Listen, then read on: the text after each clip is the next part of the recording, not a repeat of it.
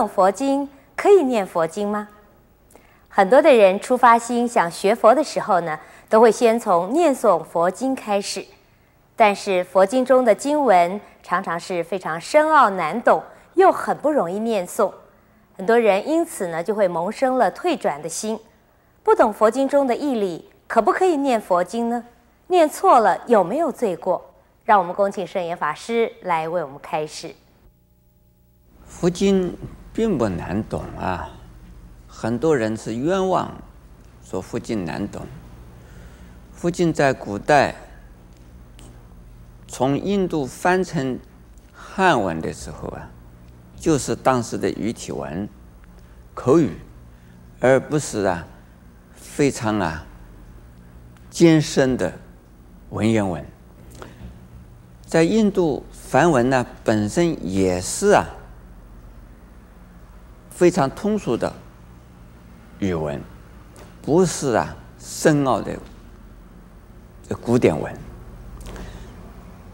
说不容易呀、啊，看得懂的呢，是因为有许多的名词在我们中国原来的文化里头是没有的，有许多的观念在我们中国的原来的思想之中是啊没有的，这是一种新的输入的思想和观念呢。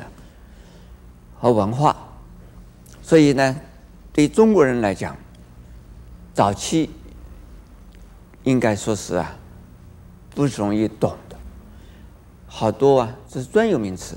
这专有名词就是什么呢？人名、地名和啊专有的这个名词。还有人说隔行如隔山的，有许多现在电脑上。创造的新名词，年轻的人懂啊，年纪大一点的人，这电脑上的许多的名词就不懂了。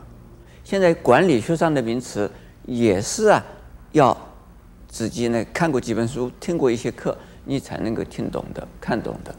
这都是专有名词。因此呢，在佛经里边呢，这些名词觉得古怪的、看不懂的、听不懂的，实际上不多。如果还是刚刚初步接触的人呢，可以、啊，翻翻这个复修词典，呃，买一部复修词典来看一看，或者是呢，不要管它了，看不懂的名词对你没有关系，这没关系啊，人名、地名、朝代名字，这个没什么关系。还有呢，有一些专有名词啊，比如说阿罗汉、菩萨。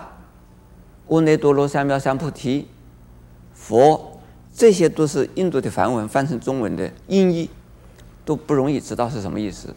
但是呢，我们看多了、接触多了以后啊，晓得它是指的是什么东西。我举个例子，我最初到美国的时候啊，这个饭店的招牌这是 restaurant，这个英文我去美国我不会英文啊，那个时候我会日文不会英文。但是呢，restaurant 这个字啊，我看多了以后，凡是饭馆都有一个 restaurant，那啊，我晓得这个字就是饭馆。没有人告诉我，我也不需要查字典啊，这个就是饭馆。经典里边也是一样，你看多了以后呢，你就知道那句是什么字，那是什么意思。所以是呢，多看多读，哎，就会自然啊晓得。还有。不懂佛经能不能读经？我们都是从不懂而懂的，因为不懂，所以你要多读啊，多读同一本经典，你不断的读，多读了以以后，你对这部经典就会呀、了解到某一种程度。还有呢，多读一些经典，这个不同的经典，你把它来读，读了一部又一部的，多读几些经典呢？哎。触类旁通，也能够把佛经啊读懂了。很多的大居士以及大法师，包括我这样子的人在内，都不是在课堂上啊听课，慢慢的呀、听会的，而都是呢自己看经看会的。我都看戒律的书的时候啊，这个戒律学，在我这一代的人呢、能够看懂戒律学的人很少，能够讲的人很少。那个人没有人教我，根本没有人告诉我，词典上也查不到，那只有自己来喽。所以说我一遍一遍的看，一遍一遍的看了，看多了以后，哎，我知道了，结果我能够写出文章来，告诉人家这是什么意思，这这个名词是什么意思。这样子一桩事物是什么意思？我可以告诉人为什么触类旁通。这个地方不知道，那个地方会告诉你。但是告诉你不一定是说它是说明解释它的用处是什么就看懂了。所以是看经读经，就是因为看不懂，就是因为你不懂，所以应该多看，应该多读。那读了有没有用啊？没有关系呀。有的人呢迷信，说啊。经是不能够念错的，错经呢，如错错骨，好像你念错一个字，经里面念错一个字，你的骨头就错掉一根了。这个是啊，修辞里的意思。你不是故意的要把它念错，而你根本不懂，不知道，你不就不能念了吗？没有事，所以念错了没有关系。慢慢的，你会念对的。